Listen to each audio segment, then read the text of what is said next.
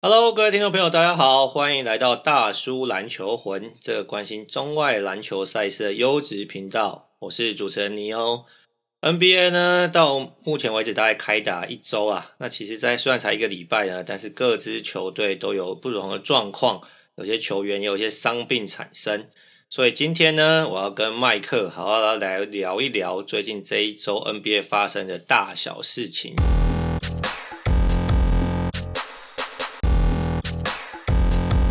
首先呢，我先关一下麦克。听说你因为就是女儿在家可能会造成一些录音的干扰，还特地到车上录大叔，这件事真的还假的啊？真的啊，我现在就在车上啊，我是在做那个预备啦，因为我们之后不是要开大叔 Carpool 的节目吗？所以你就是要找来宾来，然后边开车边录，是不是？可能先找绿血人来唱唱歌之类的。原来在车上录音已经成为一种显学了。好了，非常感谢你。我在家里太吵了，有女儿，有女，有女儿在家里就被她霸占了，没办法，只好躲在车库或者车上。全家都是女儿的游戏场就对了。对，好了，刚刚我们提到了 NBA 目前已经开打一个礼拜嘛，我个人在这个礼拜里面啊，对，我先跟大家忏悔一下，因为这个尼欧大叔啊，最近去花莲度假旅游，所以没有那么认真 follow NBA，但是呢，麦克很认真的看 NBA。他跟我分享一支就是第一个礼拜非常奇特的球队，就是金州勇士嘛。那勇士呢，其实我知道在台湾这个粉丝数众多啊。那所以一开赛的时候二连败的时候，我们想说勇士感觉快要撇了嘛。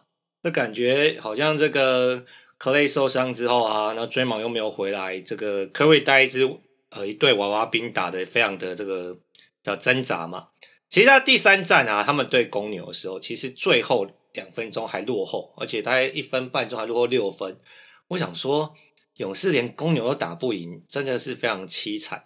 但没想到最后呢，其实有拉尾盘嘛，而且靠着这个 Damian Lee 投进的关键三分，逆转打赢公牛。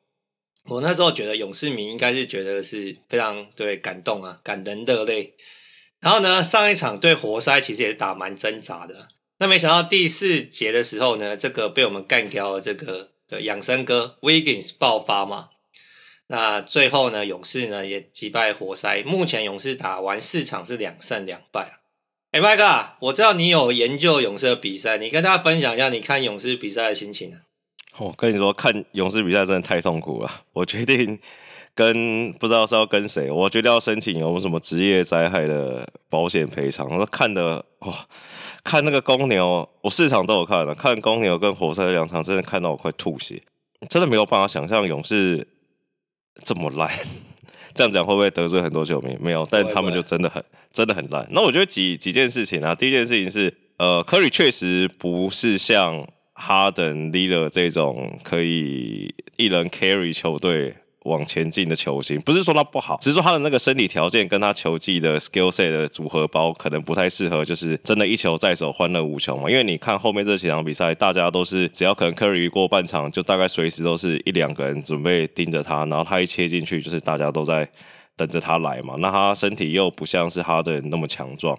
其实后面这两场，其实看得出来是，这应该算是勇士这四场的客场之旅，算是唯一两个收获吧。一个就是。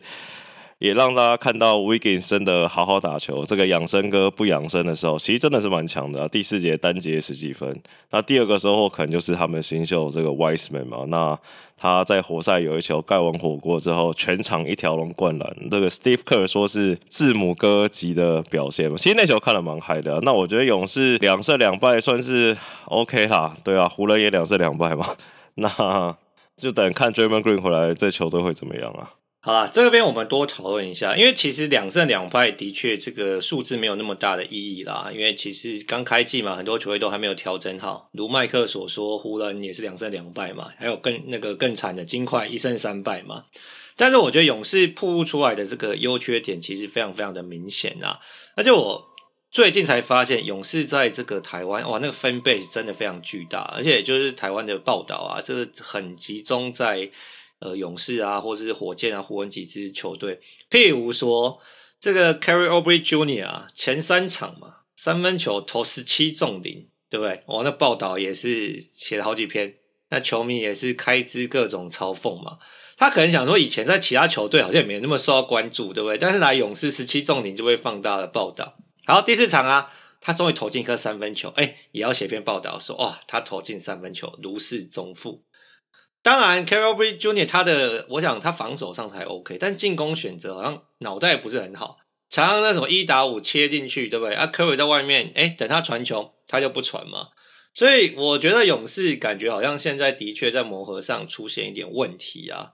那麦克，你觉得这个 Kelly Oubre Jr. 的问题，他到底是不是应该就是好好打第六人啊，当这个对不对？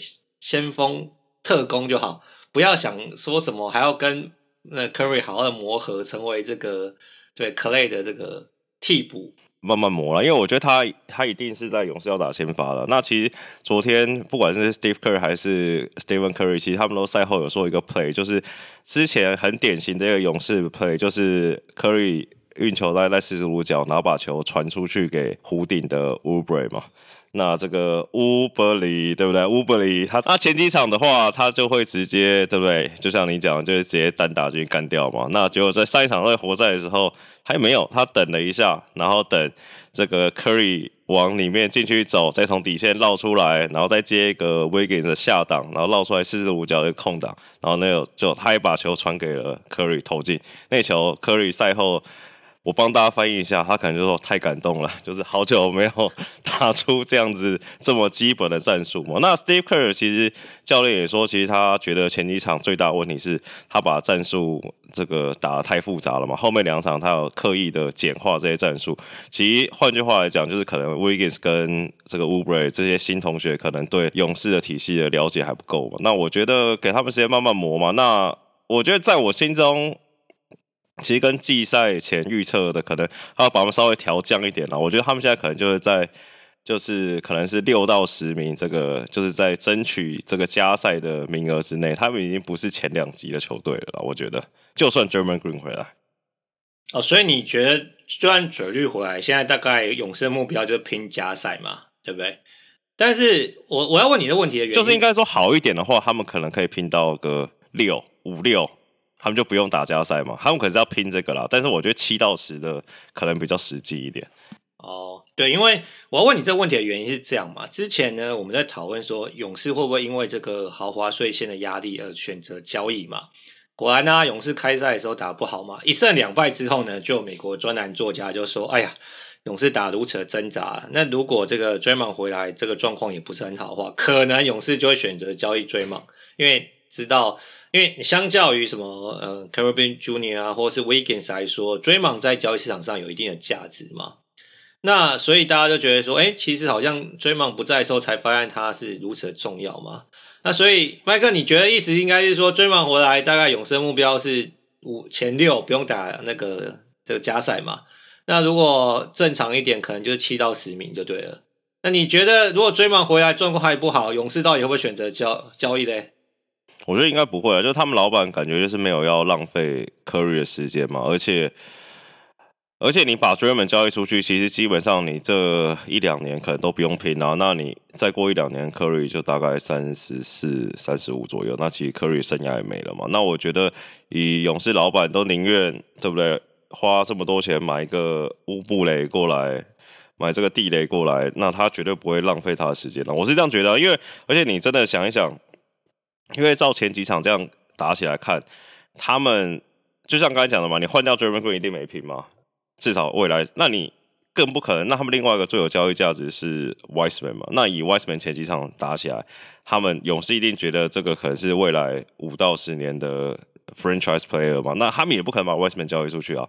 那我是觉得他们也没什么交易筹码了啦。这个部分我很同意你的说法，但是呢，就跟大家分享一下，就勇士真的虽然就是不管他成绩好坏，这个新闻非常多嘛，哎，其中有一个也是一早这个前几天啊，一早麦克就在赖上跟我说，哎，这个 Curry 在练习投篮的时候啊，好像连续五分钟嘛，投进了一百零五颗三分球，对不对？完全都没有失手嘛，但是就有很多这个乡民啊，或者美国网友就说，哎。这个如果是在比赛中的话，对不对？那可能现在勇士的战绩不会这么挣扎嘛。那好像就是说，Curry 在场上一直没有办法有很舒适的出手的空间。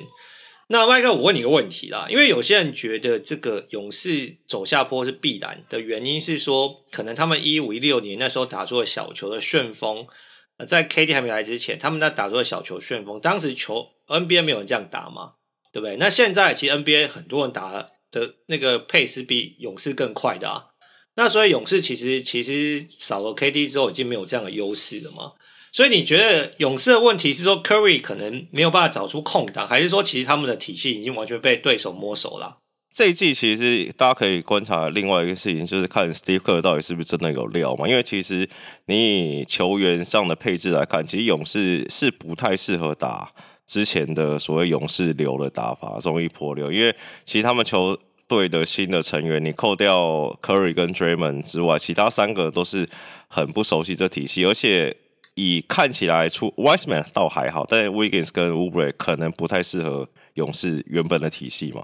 那他们现在比较尴尬的事情是，理论上 KT 明年会回来嘛？那 KT 回来的话，其实就可以照之前勇士的打法，但是他们今年可能就要很卡。Steve Kerr 应该要为今年的这些球员的组成，可能要模拟或是研发出一套新的打法。但是以目前前几场看起来，他们还是照之前的方式在打嘛？那当然，Curry 会打很痛苦啊，但你说 Curry 的成绩其实还是大概二十几万块三十分，那中人命中率偏低，那命中率偏低其实就跟刚才讲的一样嘛，就是你要 Curry 很多的持球单打的话，他的命中率本来就是不会像，或者你这样想好了哈登或利勒这种持球单打，他们命中率本来就会偏低，就不会像是之前 Curry 这么有效率的一种得分的方式嘛。理解。我们还是要回到一开始讲的，目前 NBA 只有打一个比呃一个周一个礼拜左右嘛，所以呢，我觉得之后我们可以好好再来观察跟讨论一下。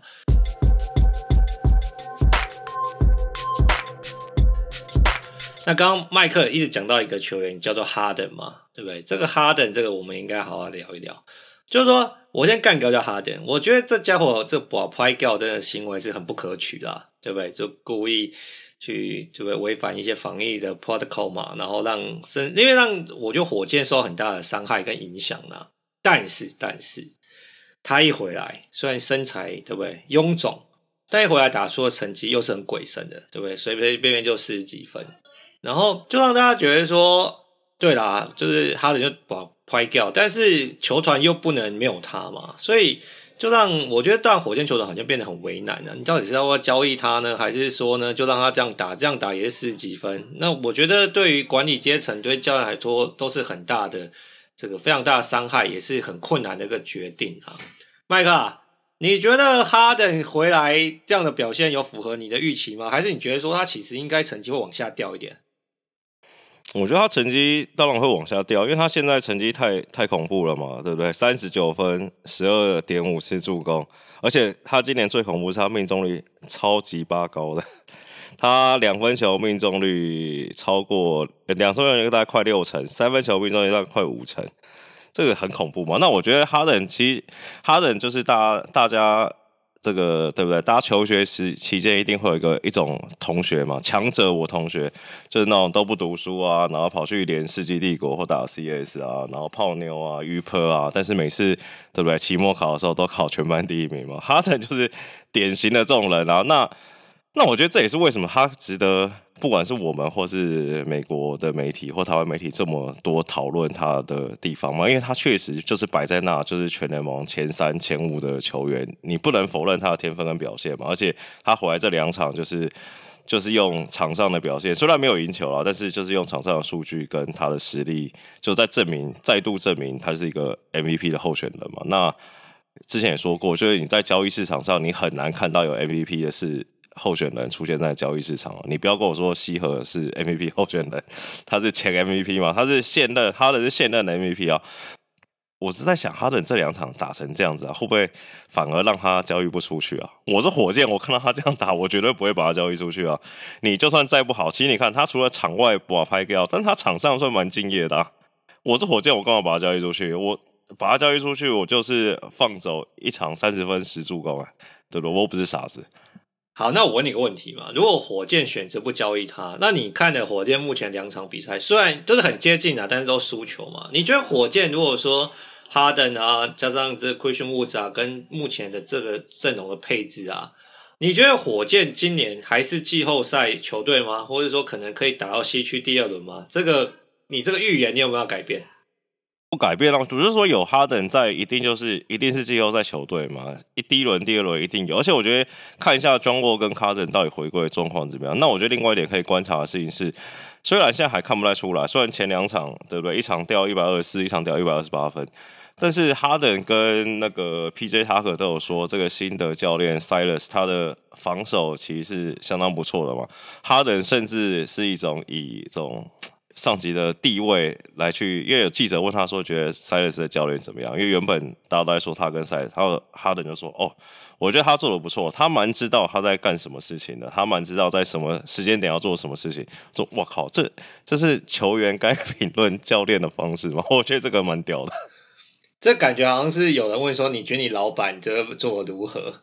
但你却说他好像像是你的下属一样，在正确的时间点做正确的事就对了。但是这没错啊，这就是哈登的风格。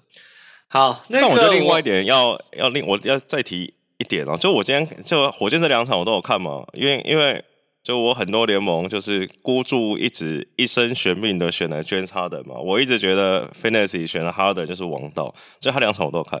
我觉得 Harden 这一场这一季有点不太一样的事情是，他变得很有点很 care 场上的胜负，就是你可以看到他很多去跟不管是新同学 Christian Woods 沟通，或是像他第一场打完最后一个失误，还有表达出很不爽的情绪嘛。对，因为 PJ 拉克可能他认为他要待在 corner，但是 PJ 拉克往里面走，所以我觉得他今年的情绪变比较多了，不知道是他对胜负比较 care 呢，还是说他想把胜场数刷起来，让他比较好交易出去。因为原本大家对他的印象是他在场上就是蛮蛮耍的嘛，就是晃来晃去，但我觉得他今年，我真的觉得他在场上表现的比较认真啊。对啊，我觉得你说这个其实很多球迷也有观察到，譬如说第一场这个 PJ 塔克底线那一件事情啊，因为其实那个最后是一个很关键的失误嘛。那所以以以往火箭的战术来说，PJ 塔克的确会待在底线的。那我不知道是 PJ 塔克呢那一天有不同的想法，还是说因为 Silas 有不同的战术思维，所以可能这个哈登跟塔克没有这个沟通好，那就造成一个关键失误，火箭就输球了嘛。那的确，我想说哦。哈登感觉可能我不知道，可能是有有气无处发还是怎么样？感觉就是他好像的确在这两场情绪展现，或者说对胜负的这个渴求，感觉是比以往来的多的。那我觉得，如你所说嘛，诶，如果他打这么好，然后今年球季又对这个战绩如此的渴求的话，诶，对火箭来说，那他干嘛要交易哈登？留着他，哇，这个可能之后也是顺风顺水啊。所以我觉得哈登到底会不会被交易，我们可以再观察一下。但是啊，你刚刚讲一个说选 James Harden 在 Fantasy 就无敌这件事情，今年呢好像有点受到挑战。对，挑战者就是老鹰的崔样嘛。我听说你对崔样现在也是有点这个遗憾跟后悔，当初 Fantasy 怎么没有选他嘛？能超越，不要说超越了，能跟胡子相提并论的人终于出现了。我已经把封号都取好，叫做西湖东洋。嚯、哦，这两个人买饭真的不夸张。这个 Trae Young 加上今天嘛，我们是在对不对？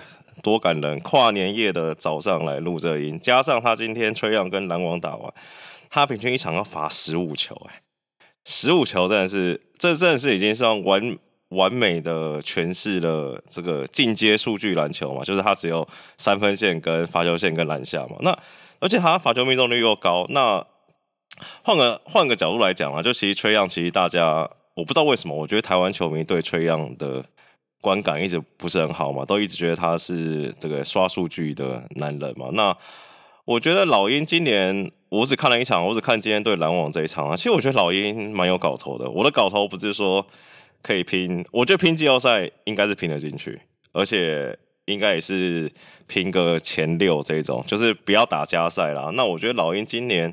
今年跟篮网的配置有点像，就是他们空间拉得非常非常开，然后场上都有一到两个无解的点存在。而篮网是两个啦，老鹰就其实只有 Trae Young 比较无解。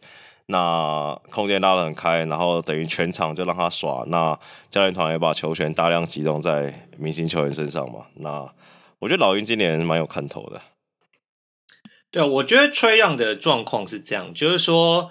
呃，我觉得一开始，其实，在不只是在台湾啊，其实他在美国一开始的时候，其实很多球迷或是媒体对他也不是很看好。首先是因为他的身材嘛，就他身材其实真的是很瘦小，其实他就是一个另外一个 Curry 嘛，对不对？那另外一件事情，Trae Young 在一进联盟之后就很喜欢投 logo shot，而且越投越远，但是他的命中率其实没有特别出色啦。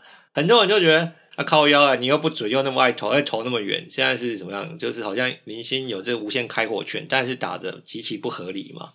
那另外一件事情呢、啊，就麦克刚刚讲，就是买饭这件事情，很多人对他买饭这件事啧啧称奇的原因，是因为你看像哈登或是 Doncic 他们买饭原因是本身有很出色的身材条件嘛，所以他做一些假动作，或是说他。呃，可能在就是买饭的时候，对方必须要被迫去，呃，也许是想要抄他球或者盖他火锅的时候，被凹到那个买饭嘛。诶，但 Trae Young 不一样啊，因为这个麦克跟我分享说崔样制造假车祸的能力啊，可能已经跟哈登这个人不相上下。因为哈登是往前跳嘛崔样还往后跳，对不对？这是跟 Chris Paul 有学到，对不对？对，他就是崔样你们看就知道，反正他就是。那个现在传统的 pick，哎、不能说传统了，我也不知道是不是传统。好了，不管了，反正现代 pick and roll 不是后卫 pick and roll 完，然后就会用屁股顶住追防那个人，然后再在罚球线附近嘛。就像 Chris Paul 跟 Doncic 也都很常做这一招，然后看一下大家各自的走位。哇，崔杨今天厉害，崔杨今天看篮网，我至少看到他买到四到五次犯规是顶住之后，后面的那个人想要对不对？想要小夫我从后面来的时候，他就往后跳。往后跳就买到犯规，光这样子至少买到十次罚球。然后其实今天刚刚回忆你刚才讲那个身材的问题，其实今天球评有讲，他们觉得 Trae Young 让他们想到一个之前一个上古神兽 Allen Iverson，就他们觉得 Trae Young 就是买饭的另外一个天平的另外一端，就他太瘦小了，所以他只要被稍微一碰撞。裁判就会这个同情哨就出来，就跟艾弗森一样嘛。所以只要稍微轻轻一碰撞，不要说无碰撞飞出，就是微碰撞飞出就买得到犯规。这也是 Trae Young 蛮屌的地方。对啊，对啊，我觉得你讲到 Allen Iverson，你拿这个 Trae Young 跟以前费城战神来做比较，我觉得很多你知道老球迷可能不太能够接受。毕竟 Allen Iverson 的运动能力啊，我觉得还是屌打 Trae Young，对不对？可以第一时间补扣嘛。在禁区杀进杀出嘛？没有啦，我是说裁判这个哨子的这个敏感度啦，敏感度。好啦，我觉得如果是按照你刚刚这样提，代表说崔杨现在已经有明星哨了嘛，对不对？就是说可能联盟对他关注度是跟前期大幅的提升嘛。因为其实他刚进联盟的时候，其实他也常抱怨啊，或是说老鹰常抱怨崔杨没有得到应有的尊重跟哨音嘛。那看起来今年可能联盟对，诶，老鹰要老鹰要起飞喽。对崔杨也是觉得说，可能对该给的尊重要给，所以有有有，我觉得这个我补充一个小故事。好，我昨天前天听一个 podcast，反正他的里面的一个主持人跟一个来宾是等于是曼菲斯的在地记者这样子。然后他说那天我去看在现场看曼菲斯对老鹰的比赛，他就讲了这个故事，就是说他觉得崔杨现在真的已经算是，所以他讲的酸酸的，因为他是支持。曼菲斯灰熊了嘛？他说崔杨现在真的已经是联盟的认可的球星了。因为他说上半场的时候，崔杨其实没有那么多的罚球的机会。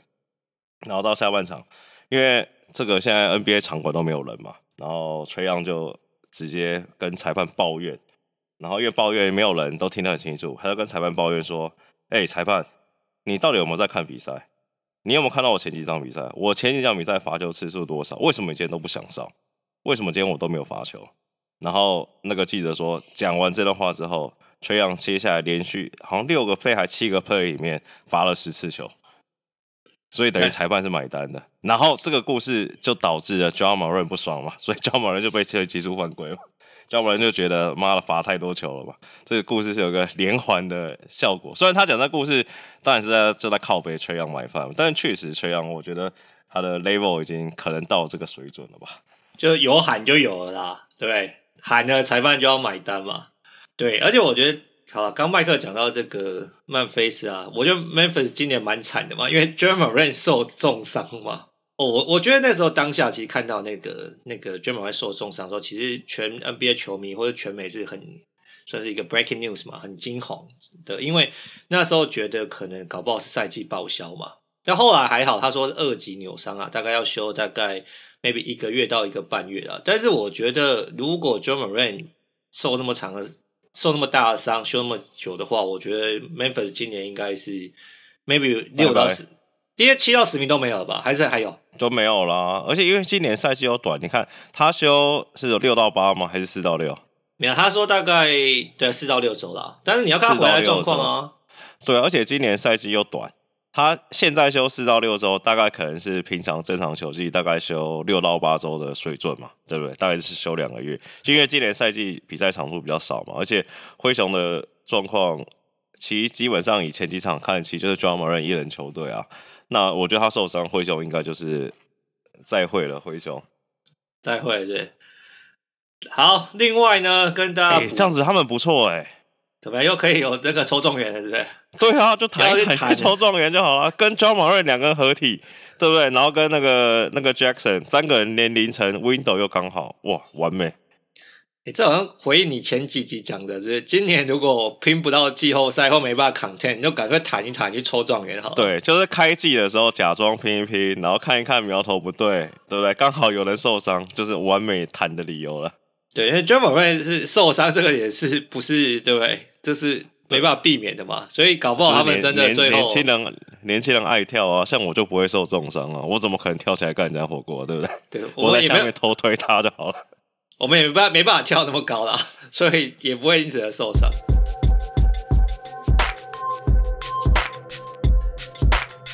好了，我刚刚要另外分享是，其实 NBA 目前打了一个礼拜啊，其实有几支球队是蛮令人惊艳的，譬如说。这个东区奥兰多魔术，对不对？他开季四战全胜，而且这个之前的这个前这个状元啊，Markelle Fultz 感觉好像是真的离开费城之后，好像好像有点这个回魂的感觉。虽然说他投完之后还是很奇怪，但是缴出的成绩是很不错的啦。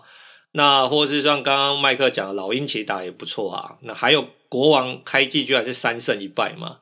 麦克，那第一个礼拜你觉得还有什么要跟大家分享的吗？有什么你觉得看着觉得很就是觉得很 surprise 啊，或者觉得很失望的一些球员啊、球队啊，跟大家分享一下。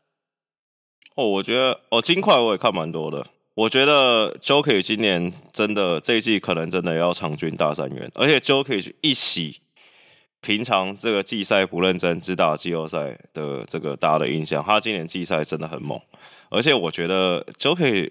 我觉得 Jokic 拿大三元比 Westbrook 拿大三元还容易。我看他几场比赛啊，我真觉得很恐怖的事情是，他最喜欢，譬如说在 elbow 那附近拿球，然后就开始叫队友各种走位嘛。那你只要在身边绕来绕去嘛，跑来跑去嘛，然后球就举在头上嘛。对，你只要跟防你的那个人被他的身体挡到半秒，Jokic 就有办法把球塞进去嘛。Murray 就是就像我。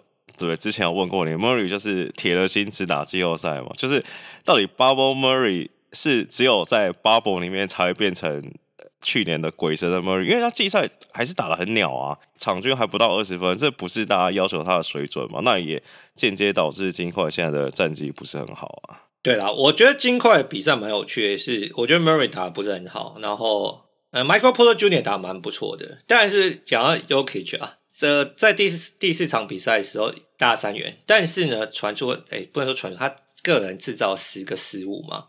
那赛后啊，他们那个就是反正球队的这个教练 Mike Malone 就干掉他嘛，说这个 not acceptable 啊，对不对？你不能虽然大三元，但是一个人就是有十个失误嘛，导致球队输球。那当然也有很多球迷觉得说，敢输球又不是 Jokic 的责任，对不对？那好像 Mike Malone 就是很早就开始发火啊，对球队明星球员，对？好像有一点就觉得说，应该大家上紧发条嘛。所以我觉得金块虽然说今年的打球的娱乐性还是非常高，我是很喜欢看 Jokic 打球啦。但的确开季一胜三败，可能对于球团跟这个教练来说，可能是不是太理想的开局啦。那我们只能希望就是，哎，Murray 可以稍稍微正常一点。然后可能就是金块的成绩可以稍微拉回一点，因为如果 Yuki 真的想要拼 MVP 的话，例行赛战绩是非常重要的嘛。那如果说金块只能打什么第五、第六名，我觉得他的 MVP 应该就是没有什么机会啦。对了，而且他们应该就是要躲在躲在西区上半部嘛，就是我说躲在前四啊，至少不要对不对？第一轮最好的话是到西冠前不要碰到湖人跟快艇嘛，这应该是他们季赛的目标了。对，我觉得他们希望可能躲在第三左右吧。我在想，对啊，那我觉得另外一队可以讲的是篮网吧。我今天讲篮网，我现在决定把它赔率调到最最低，篮网绝对东冠了，跑不掉了。篮网好，你刚刚说赔率赔到最低，是指东区还是说跟湖人比？东区，东区的东区，东区，东区，对。因为我觉得湖人现在看不准嘛，湖人现在就是感觉在打老人球，就感觉湖人老布朗现在就是随便到每个体育馆去打那个 pick up ball 嘛，就是他们都没有很认真在打。那我觉得篮网扣掉今天对老，今天老鹰不不知道是老鹰进攻太好还是怎么样，被这个防守不行了。但是其实他们前三场防守是全联盟排名第一的，其实蛮恐怖。其实你今天也可以看到蛮多 Curry 单防缺氧，其实 Curry 不是 Curry 啊，凯瑞。那其实凯瑞今年防守是防的还蛮不错的啦。那我觉得篮网的状态整个都不错，但伤了这个丁威丁威迪，伤伤了这伤了这个丁丁，确实对他们也是有点影响。但我觉得篮网整体状况也是不错。没有，你刚刚讲到那个凯瑞嘛，其实凯瑞该开季这些礼拜真的打蛮出色的，而且我已经看到很多 MVP 的这个讨论里面出现凯瑞了嘛。我想说，开赛前应该很少人觉得凯瑞会是 MVP 等级的数据嘛？没想到开赛第一个礼拜之后，哎，凯瑞已经进入这个 MVP 的讨论了嘛？所以我觉得篮网成绩如麦克所说嘛，可能是东冠，呃，也许例行赛起码是东区前几名的嘛。那如果凯瑞这样打下去，搞不好真的是 MVP 有讨论的可能啊。对，因为我今天有看到另外一件事情是，大家可能呃可以多注意一下 KD 的身体状况，因为我觉得他。虽然大家一直觉得他已经满血回归，但我一直觉得他身体怪怪。而且今天我听那个今天看比赛嘛，美国主播也有在讲说，其实大家看 KD 今天的比赛方式，其实他的罚球次数少了很多啊，就跟他之前比起来，像他今天到第四节的时候才第一次站上罚球线嘛，那其实就不像之前年轻的 KD 这么勇猛顽强，一直往里面杀嘛。那当然，我觉得。Steve Nash 是说，他觉得 Nash 说他觉得 KD 可能要打个二十到二十五场才能慢慢恢复成原本 KD 的水准。那我觉得，但也有可能是 KD 对不对？年纪老了，开始调整一下他的打法。但我觉得他的罚球次数也是大家可以观察的事情。好了，你刚刚是不是还有件事情要补充？对，你要补充，赶快跟大家分享一下，不然我们要去准备跨年了。今年你不觉得这些这一个礼拜的比赛都很怪吗？就是。就是爆来爆去的，对不对？National Blowout Association 就是每一场都打爆啊，就大部分比赛都打爆了，而且不要说说爆冷，好像对球队不太尊敬，就是蛮有蛮蛮怎么讲，蛮 interesting 的，就是每一天看 Box Score 的时候都觉得惊喜连连。对，我的确觉得今年第一周比赛就是可能让我跟你私私下讨论，就觉得好像参考价值没有那么高嘛，因为大家好像都还在试探嘛，在磨合期端，所以那加上因为赛程其实也算是紧密了，因为可能一一个礼拜打四场，或是球队就 back to back 打两场之类，所以你就看到那个成绩是很很惊人嘛，譬如说，对不对？就是快艇可能输什么独行侠五十几分这种状况产生，那这个你感觉以前不太会发生这种事情嘛？或是说热火昨天大比分输球，哎，这今天就又打赢公路，就觉得说这好像参考价值就不是那么高嘛。但是当然看到球员活蹦乱跳，然后有 NBA 赛事看，我们还是非常的这个开心跟期待，只是觉得说。你可能等到明年三四月来看，就觉得哎、欸，第一个月份十二月份那个成绩就很假嘛，对吧？你不可能觉得说到四月份的时候，觉得说快艇还会输五十几分，这太扯了啊！没有，只是我只我只是想提醒大家，对不对？不管是地上的运彩还是地下的这个盘子，大家谨慎买，好不好？不要对不对？下公路对尼克下身家下去公路，你就没有身家了。哦，对，这个是真的。我看到一个美国赌盘，你知道？呃，公路哎，尼克赢公路二十加，你知道赔率多少吗？尼克赢公赛前一赔十八，四千倍，真的假的？四千倍，真的。哎，这个我觉得应该要赌一下，我们小赌怡情嘛，对不对？搞不好公路那一天突然发生什么事之类的，字母哥，你说每一场都下什么公路输二十分，下个十块这样子，就可以赢个四万块。哎，其实这蛮赚的。哎，这蛮屌的。虽然说尼克要赢二十分是很困难的。但我觉得 NBA，我现在真的觉得没什么不可能发生的事，因为我觉得现在状况对，因为我很荒谬啊。我那天看到就是 Lillard 赛后有说嘛，他觉得就被问到说为什么呃，今年比赛差距有这么大。l i l a 说是他觉得是没有主场观众的关系，但是想想也很奇怪，其实你在泡泡里面也没什么观众嘛，对不对？也不应该差到这么多。我觉得他的意思大概就是说，没有主场观众，然后主场球队也不太想拼，就是可能输了就输，输了就让他去了这种感觉。没有，我觉得因为在 bubble 的时候，其实大家的实力非常接近，那是要拼季后赛的嘛，对不对？那现在才刚开季，大家都觉得说，哎呀，你看像以养生篮球，以老汉老布朗来说，老老布朗今天对不对？三十六岁了嘛，刚好庆祝他三十六岁生日，但他怎么可能现在就认真打卖命打？那现在调整到高峰也太早了嘛，对不对？所以我觉得不管是有没有主场观众，真的就是输了就让他去那种感觉嘛。所以我觉得这个我们可以等到可能二三月份再好好讨论看球队的这个战力的调整啊。好啦，今天节目到这边告一个尾声啦。那今年也是我们在二零二零年最后一次录音啊。那我们就先跟对恭祝这个所有的这个粉丝球迷二零二一新年快乐，大家新年快乐，拜拜。好，拜拜。